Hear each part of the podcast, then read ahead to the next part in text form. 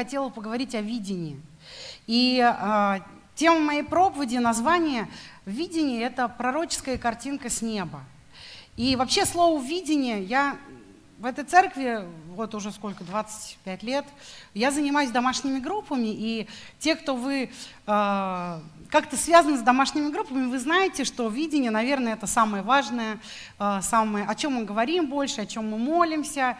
И э, интересно так, что э, это слово, оно вообще, то есть оно христианское, и этот термин, он появился вот в пятидесятнических церквях, но потом сейчас за это время, за время пробуждения, он распространился, и многие вообще абсолютно не христианские организации, они пользуются этим термином, они а, тоже строят видение, они идут к нему, они его получают или придумывают. И знаете, вот это слово «видение», оно даже стало, ну, можно сказать, популярным вообще.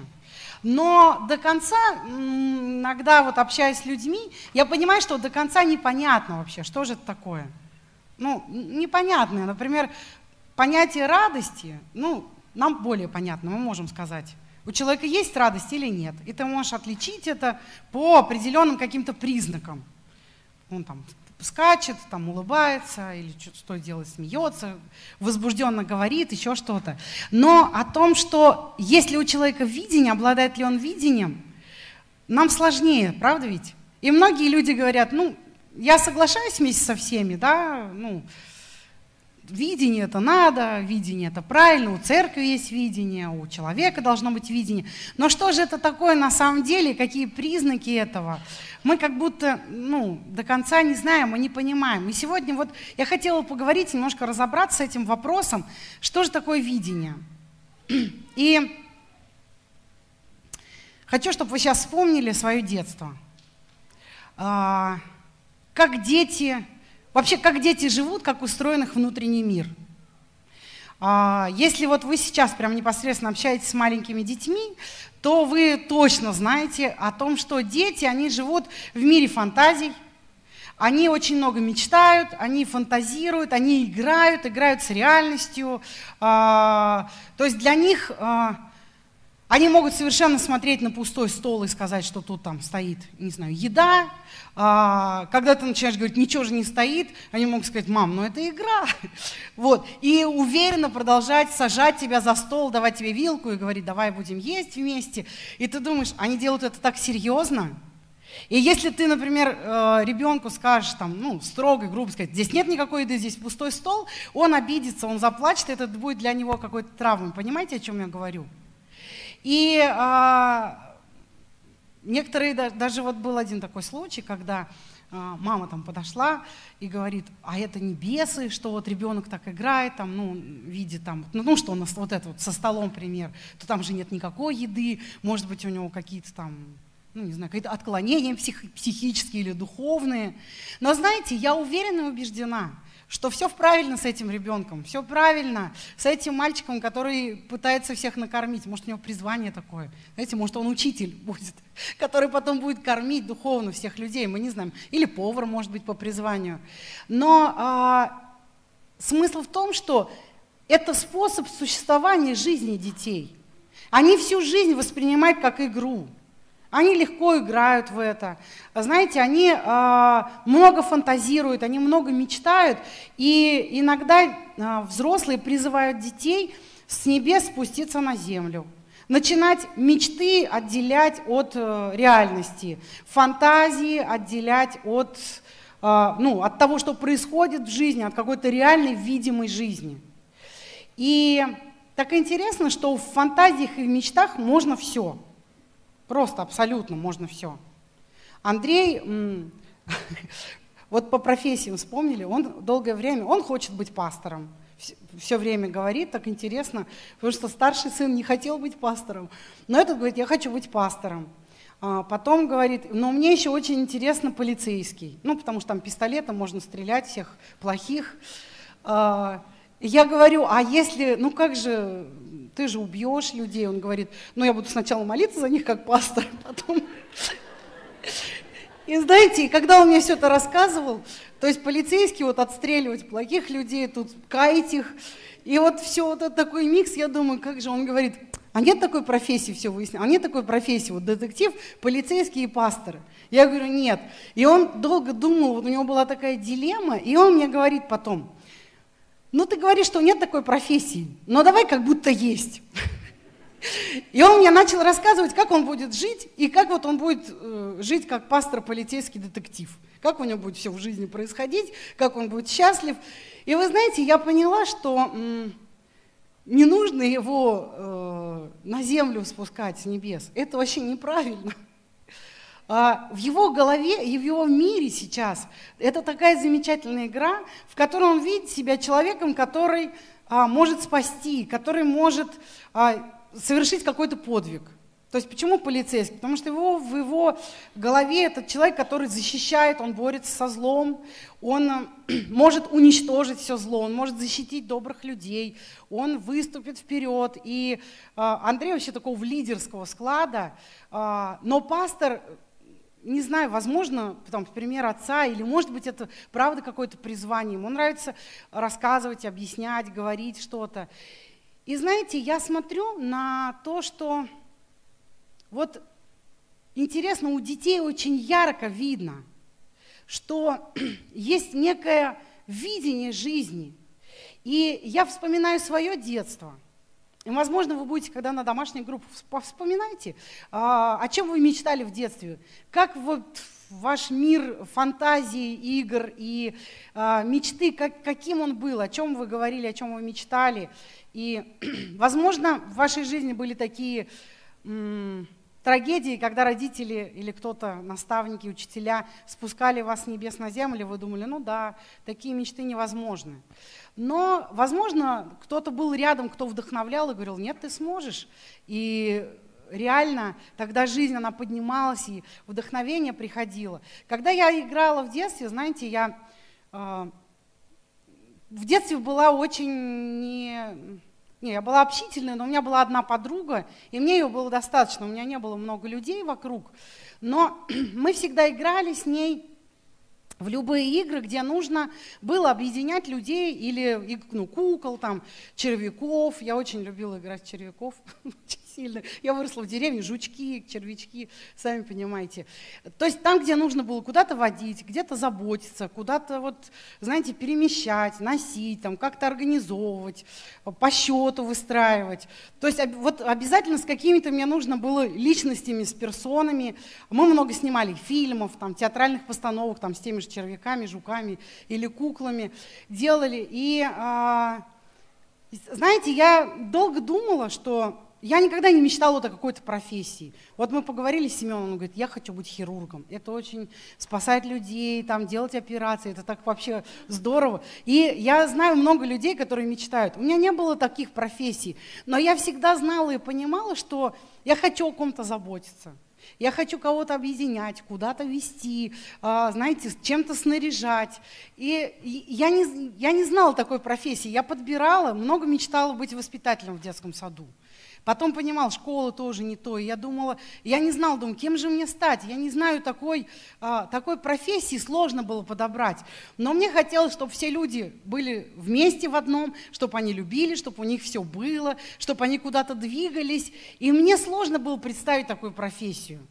Но знаете, когда а, я выросла, я вдруг поняла, что вот эти игры, вот эти фантазии, вот эти вот картинки, я благодарна моей маме, что она никогда не спускала меня с небес на землю. И она выслушивала всякие мои там, всякие глупости и все, что у меня будет ферма по разведению червяков и прочее. Я говорила, мам, смотри, как это выгодно. Одного червяка можно разорвать на два. И они живые оба, ты их не убиваешь. И все, мама очень не любила всего этого, но, но все равно слушала и говорила, о, какая ты молодец, очень творческая личность. И э, благословляла. И знаете, это очень важно, и это показывает о том, что такое видение. А потом тогда сделаем вывод. Сейчас я хочу вот понабрасывать вам вот некие такие наброски, что такое видение. Давайте откроем Библию, и пример жизненного видения очень сильно а, хочу зачитать это «Бытие», 37 глава, очень-очень известный, а, очень известное место Писания. Вы знаете эту историю, это история жизни а, Иосифа, Иосиф в моем представлении, ну я думаю, для многих представлений Иосиф очень благородный человек, правда? Потому что конец делу венец. Это на самом деле так и есть. Неважно, с чего вы начинали, если вы закончили благородно, если вы закончили духовно, то все ваши э, ну, косяки, начала, они смазываются. И Иосиф в конце жизни просто проявил себя как Божий помазанник, как пример, как герой, на которого мы равняемся. Но начало его жизни, оно вообще не было таким. Вот в то время, когда он был э, молодым, ему было там 17 лет, Библия говорит, он э, отличался от того Иосифа, которого мы видим в конце жизни. И что делал? Он был любимым сыном, он был сыном старости, у него была мама, которую папа любил, в отличие от других особо. И у него были привилегии, и здесь написано, что он доносил, э, Иосиф доносил худые слухи до Израиля, отца их, о своих братьях. Ну, вот таким был, я не знаю, хорошо это или нет, но Поскольку Библия, знаете, так говорит, что худые слухи, ну, наверное, все-таки это было не очень хорошо. Мы можем думать об этом, мы можем размышлять, но а, все дети, когда растут, они делают не очень хорошие поступки. Они ошибаются, и очень часто, знаете, какие-то ребенок что-то совершил, сам покаялся, сам себя прощения попросил, мысленно у родителей попросил, снова живет дальше. Но находится какой-то добрый человек, который тебя сдал с потрохами, тебя наказал, ну и, как, и дальше уже процесс, ты огорчился, на родителей обиделся. Ну вот бывают такие моменты. Я не знаю, как было там, я не знаю, как, э, какой был исторический на тот момент контекст и как были семьи, но Библия говорит о том, что был такой младший сынок, а, сам, почти самый младший, который доносил худые слухи. И дальше Израиль любил Иосифа больше всех сыновей своих, потому что он был старости, сын старости, и сделал ему разноцветную одежду. Ну, то есть он еще и финансово его отмечал. То есть, понимаете, если одно, то ему совершенно другое. Конечно, это не способствовало такой уж сильной любви между братьями. И увидели братья, что отец любит его более всех братьев его, вы ненавидели его и не могли говорить с ним дружелюбно, они даже не могли с ним нормально разговаривать. А, Иосиф, он был инициатором, в принципе, этого, да, понимаете, что он такой? Ябеда был. Ну, не знаю, можно так говорить, но ябеда. Что делать? И пятый стих. И, «И видел Иосиф сон, и рассказал братьям своим, и они возненавидели его еще более. И он сказал выслушайте сон, который я видел. Вот мы вяжем снопы посреди поля, и вот мой сноп встал и стал прямо. И вот ваши снопы стали кругом и поклонились моему снопу. Мне кажется, тут даже не надо быть э, сна, этим толкователем снов, чтобы понять, что это означает, правда? Но это же не просто вот я шел, и вот какие-то, знаете, вдруг я увидел какие-то снопы, и они вот как-то вот сделали такое движение на 90 градусов. Нет, он прям сказал, вот мой сноп устал прямо, а ваши снопы, они склонились передо мной. А, так э, прямо, четко, знаете, в стиле мальчика, который может спокойно ябедничать и при этом ходить спокойно в разноцветных одеждах, и папа его больше всех любит. И плевать ему, что его все ненавидят, он может рассказывать такие сны. А, и сказали ему, братья, неужели ты будешь царствовать над нами, неужели ты будешь владеть нами? И возненавидели его еще более за сны его и за слова его. И видел он еще другой сон, и рассказал его отцу своему, братьям своим, говоря, вот я видел еще сон, вот солнце и луна, и одиннадцать звезд поклоняются мне. Но в семье, в которой 12 человек, и один из них говорит, мне поклоняются, тоже нетрудно догадаться, да, кто солнце, кто луна, кто звезды и какие звезды. А, и побронил его отец его и сказал ему, что это за сон, который ты видел. Неужели я и твоя мать, и твои братья придем поклонимся тебе до земли? Братья его досадовали на него, а отец его заметил это слово. Ну, вот такое начало. А, образ немножко смазанный, да, такого вот героя, абсолютно жертвенного, такого потрясающего человека. Но о чем я хочу сказать? Может быть, начало его не было таким там, замечательным, может быть, мы не захотели бы, чтобы наши дети смотрели на начало его жизни и вот делай как Иосиф. Нет, лучше в конце делай как Иосиф. И мы сами бы не хотели так. Но я хочу сказать не об этом. Я хочу сказать о том, что Иосиф тот человек, который что-то увидел. Он что-то увидел. Он увидел некую картинку. Причем та картинка, которую он рассказал, вот ему примерно так же и сказали, то есть спустись с небес на землю, кто ты вообще? Ну, знаете, там э, на тот момент в Израиле старшинство играло огромнейшую роль. То есть, когда ты первый почти с конца, то есть ты, ну, понимаешь, что ничего хорошего у тебя в жизни уже не светит, что возможно поклоняться старшему, ну, вот он, может быть, как-то получит наследство, передает, а ты, ну, сейчас вот потешься вот этой разноцветной одеждой, любовью отца, но, в принципе, ты не сможешь стать таким. Но у него вдруг возникла внутри сон, какая-то некая, знаете, картинка, которая придала ему уверенности а, в, в событиях грядущего, которые, ну, слож, в которые сложно было поверить. Она была сверхъестественна, она была, ну, она была не соответствовала действительности, но не мог самый младший сын стать тем, кому будут поклоняться. Ну как? Ну есть же наследство, есть первородство. А зачем тогда первородство? То есть тот, кому отец, кого благословляет, кому передает. Ну, все это уже определено веками. Оно идет. И вдруг ты младший, ты получаешь какую-то ну, необыкновенную картину. Конечно, братьев это разозлило. Потому что они говорят, мало того, что ты э, и так пользуешься вот тем, что ты маленький, любимый, там, все, все тебе, подарочки, ты еще претендуешь на, ну, на господство, ты претендуешь на первенство, на лидерство. Почему? Поклониться тебе. То есть всегда э, поклонялись ниже стоящий, выше стоящему. Но ты самый последний, все, ты так, так, так сложилась судьба, так Бог распределил, ты родился последним, ничего невозможно. И вы знаете, очень часто вот то видение, те картины, которые мы получаем, они не всегда согласуются с действительностью. То есть видение – это какая-то внутренняя картинка. Как я всегда говорю для себя, это как будто ты что-то знал, но забыл, а потом вспомнил вдруг в одночасье. Бывает у вас такое?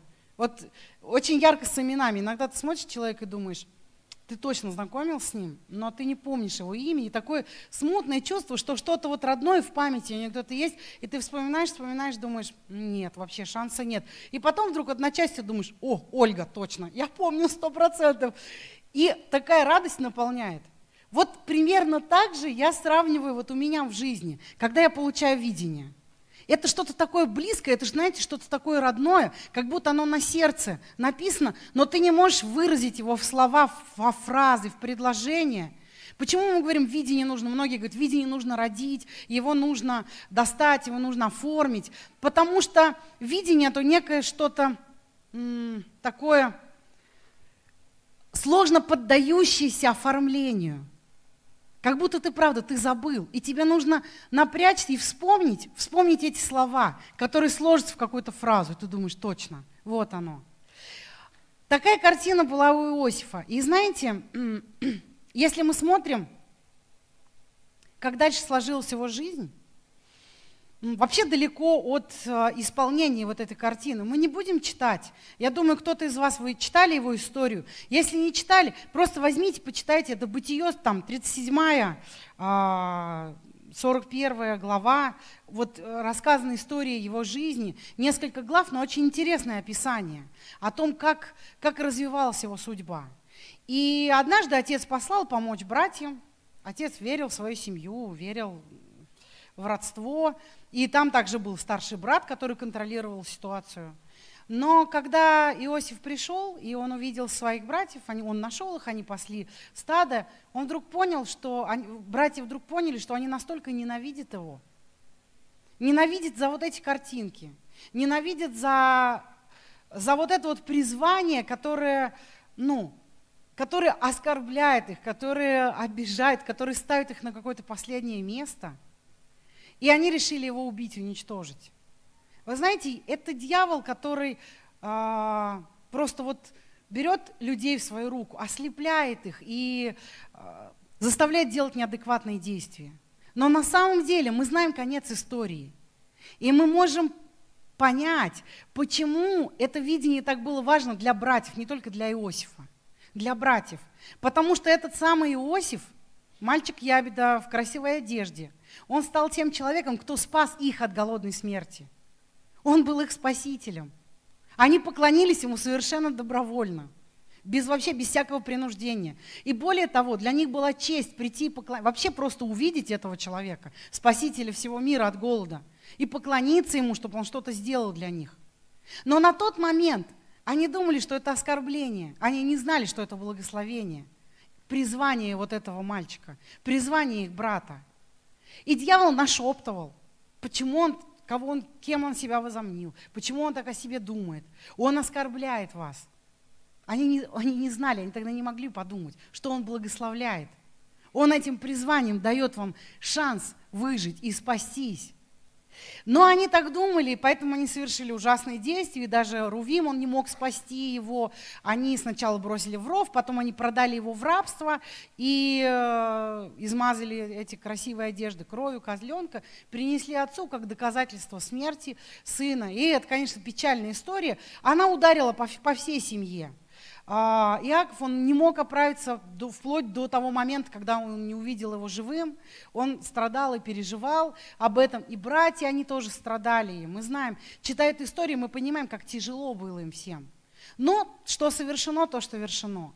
Но знаете, так интересно, я думаю, для этого мальчика, для этого Иосифа, а, человек, который вдруг увидел, он обладал вот этой внутренней картинкой, он обладал ей. И что произошло? Вдруг все разрушилось.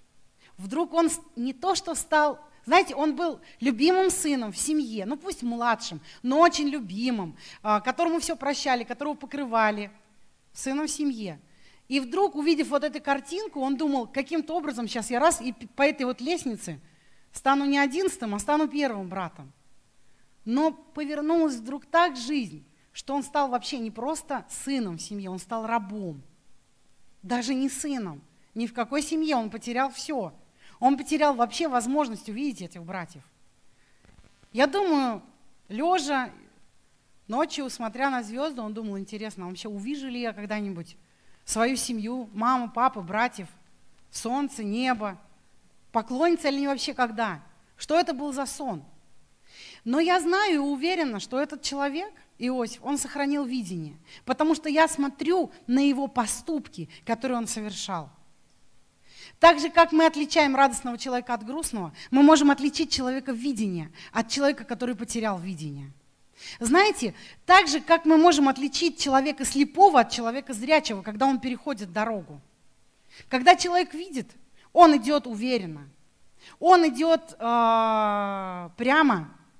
Но человек, который потерял зрение, который не видит, у него, во-первых, есть палка, он пробует, или ему нужен поводырь, он э, он действует совершенно по-другому, чем человек, который видит.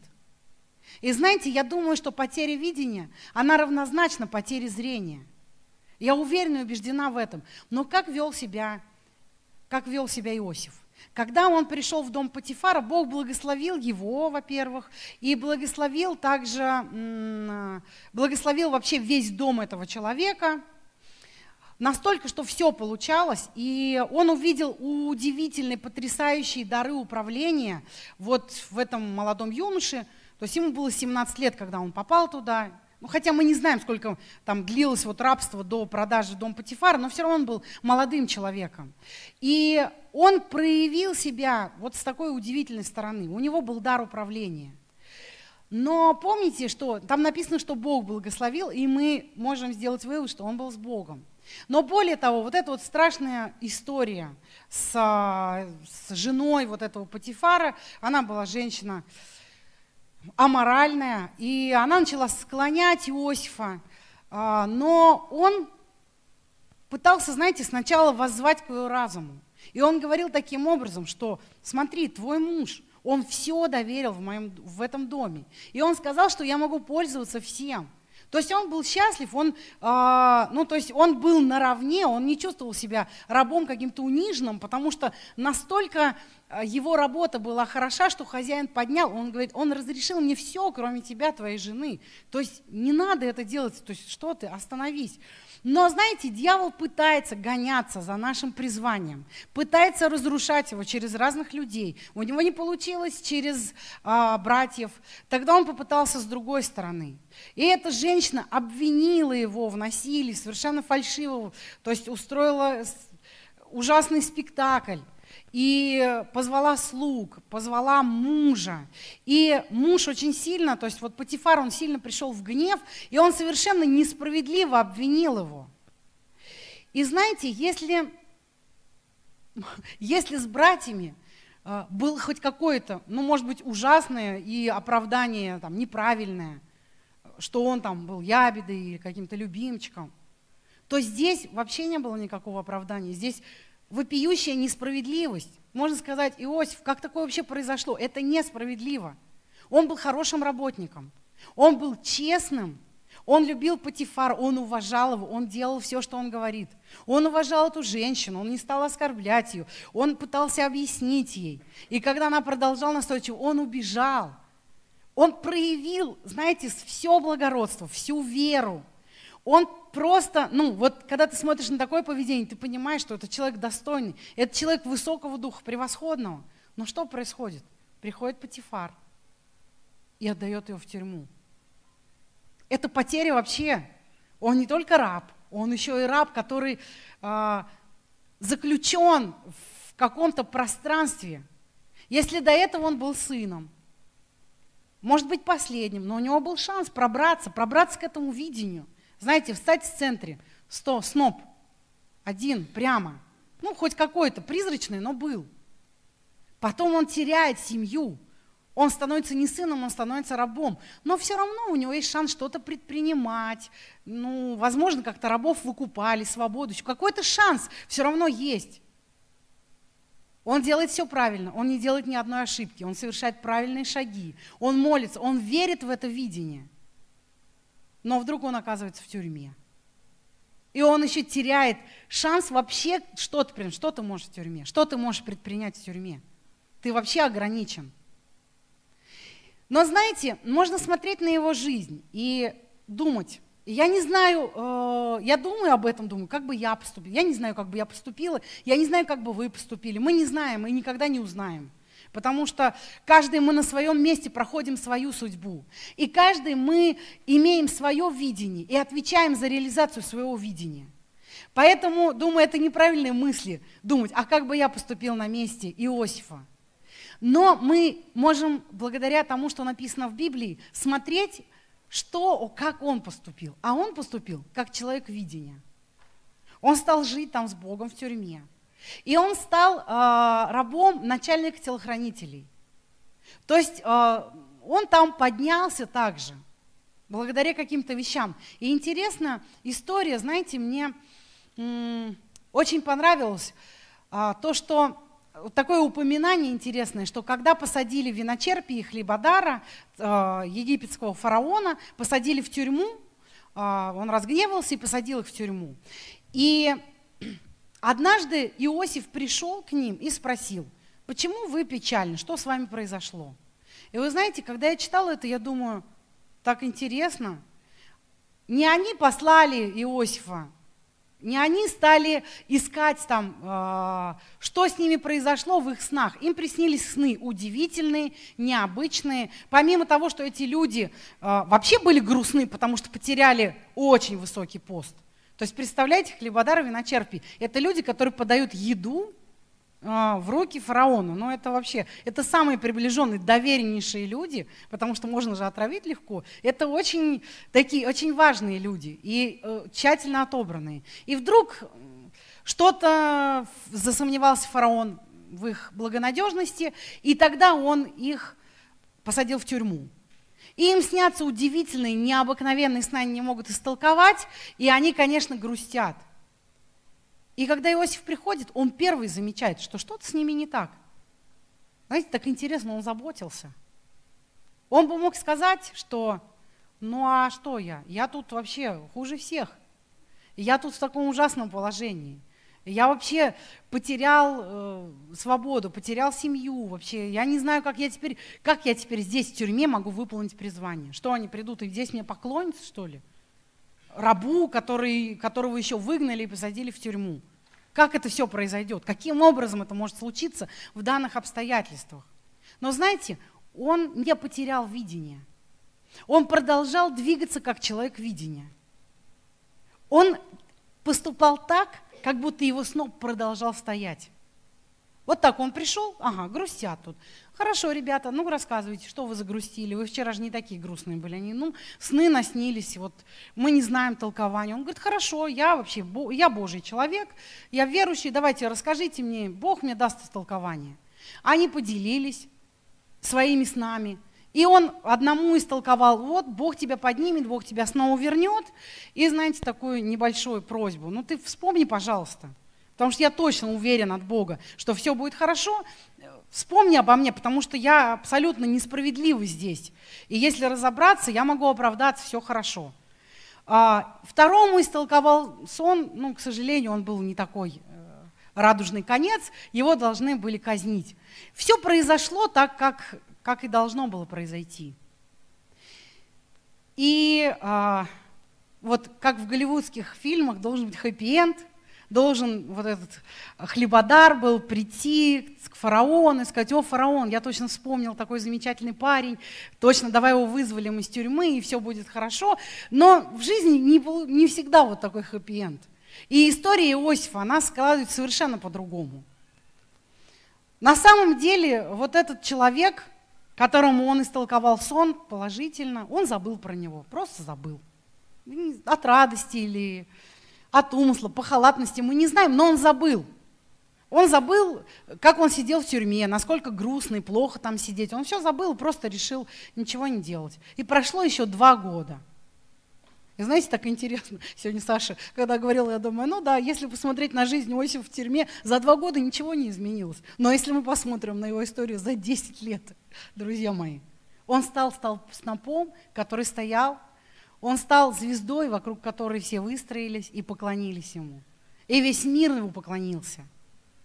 Но за эти два года вообще ничего не произошло. Знаете, день, утро, вечер, ничего, утро, вечер, ничего – он знал прекрасно о том, что вот этот хлеводар, он там с царем, у него все хорошо. Слово исполнилось, пророческое. Он ждал, ну ладно, сейчас он приведет в порядок дела. Сейчас, может быть, что-то э, там ему нужно будет, ну, ему нужно будет на аудиенцию к царю. Может быть, он ищет э, момента, чтобы поговорить. День, два, месяц, два месяца, полгода, год, полтора года. Ничего не происходит. И можно уже догадаться, просто успокойся.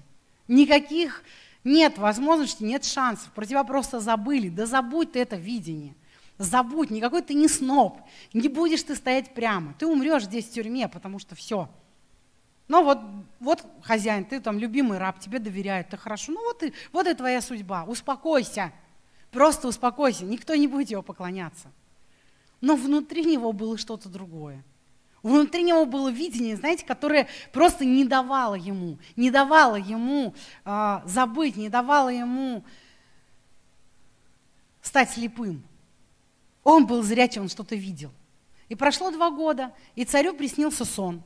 Помните вот этот известный сон про тощих, толстых коров, что тощие вышли и пожрали семь толстых коров. Он а, кинулся всех толкователей волхвов спрашивать, что же такое, что произошло.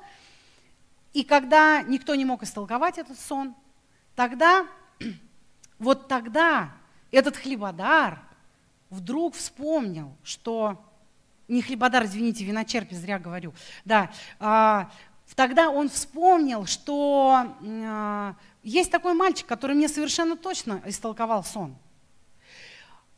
Фараон послал за этим человеком, и он пришел, он а, умылся, оделся и пришел, знаете, как кто.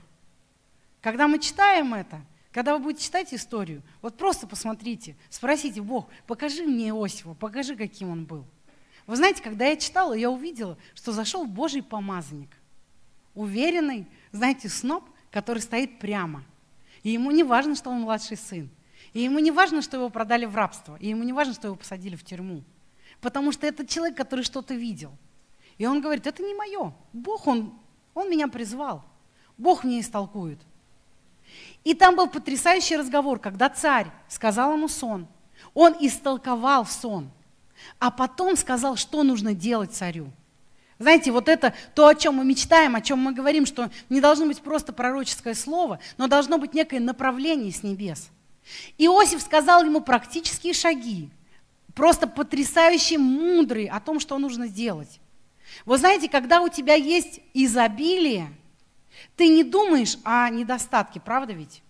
И в годы изобилия очень трудно думать о том, что тебе нужно запасаться, запасаться, потому что изобилие, оно рас, расхолаживает тебе, кажется, всего полно, добра полно. Надо как бы, как вот тогда безумный человек, ешь, пей, веселись, ибо полно добра запасено.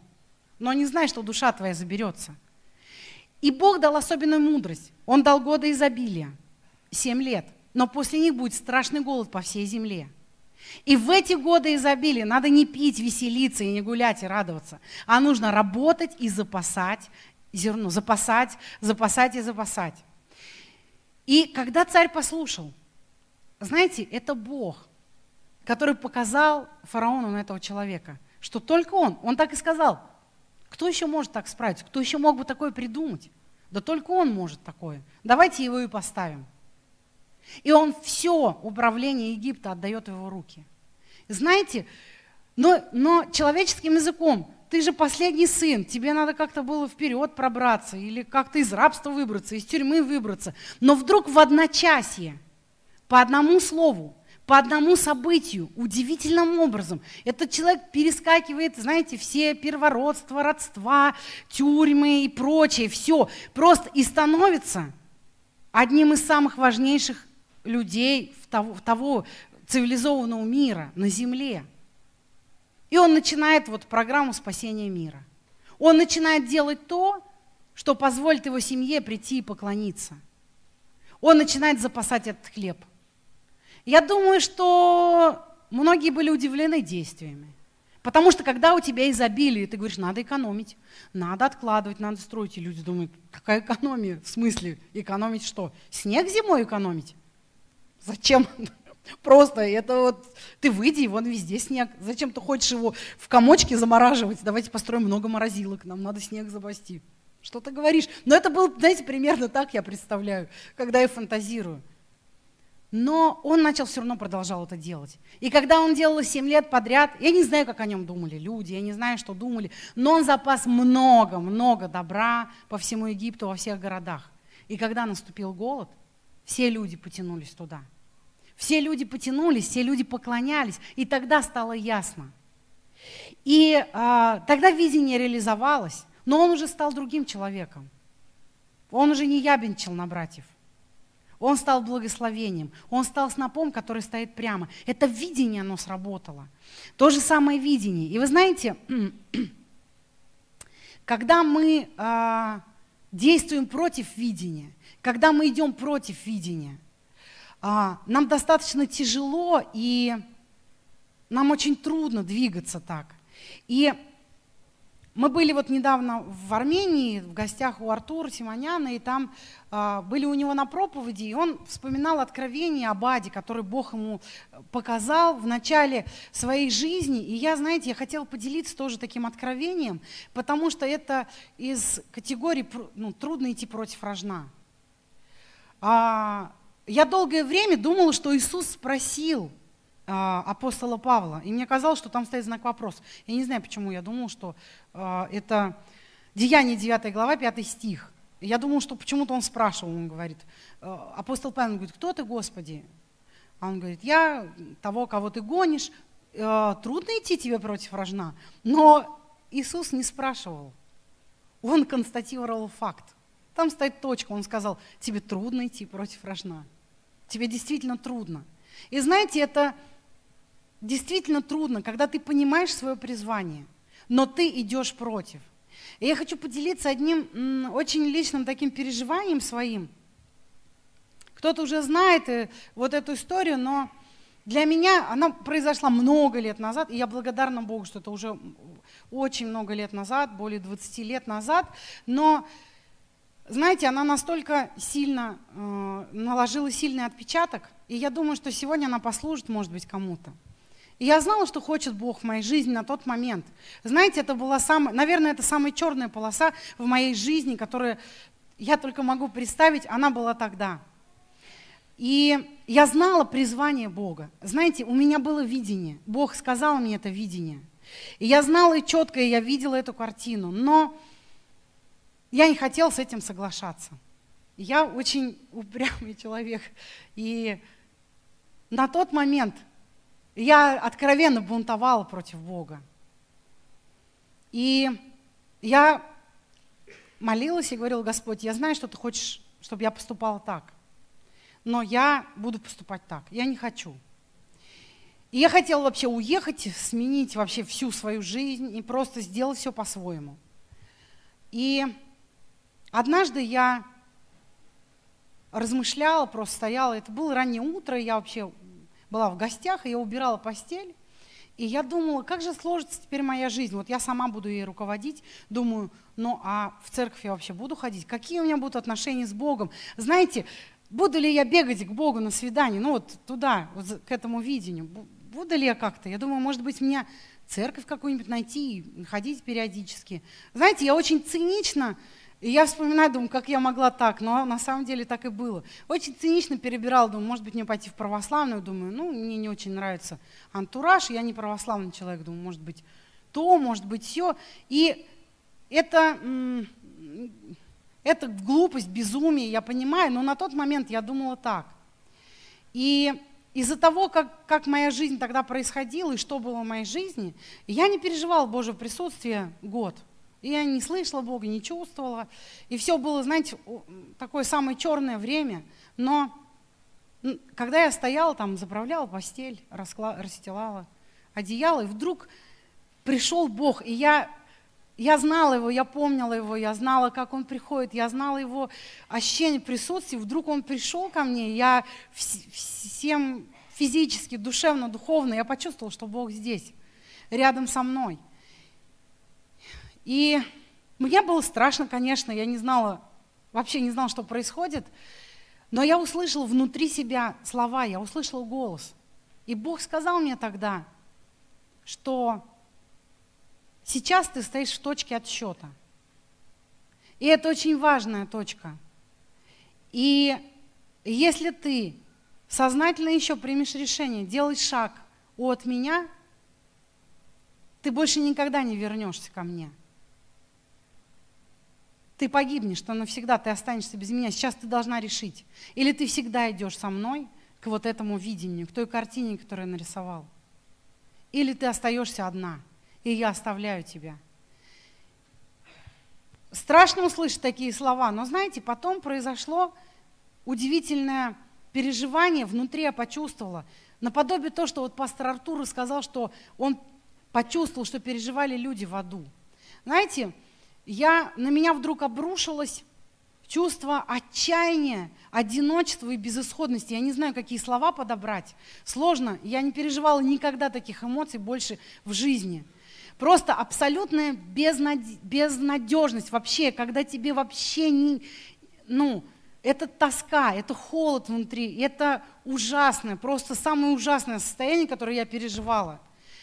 Оно оно меня подкосило, я упала на колени, мне стало тяжело дышать, и я просто сказал, Бог, что это такое, что это происходит?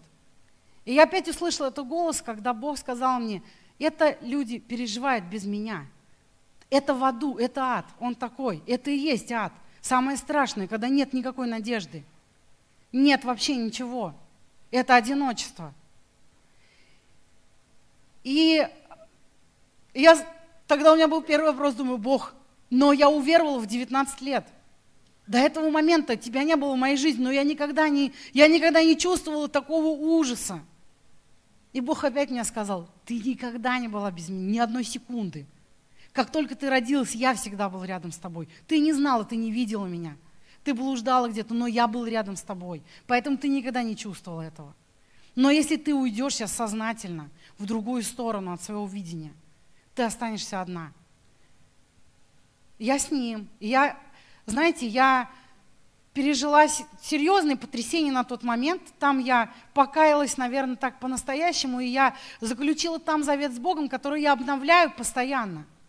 Постоянно, каждый день я говорю, Бог, я с тобой. Ты можешь сделать с моей жизнью все, что хочешь. И убрать, изменить, наказать, вообще передвинуть меня в любое место, сказать мне о чем, обрезать все, что ты хочешь. Потому что я знаю, как без тебя ужасно. Это просто невозможно. И я не могу жить без тебя. Но у меня есть картина.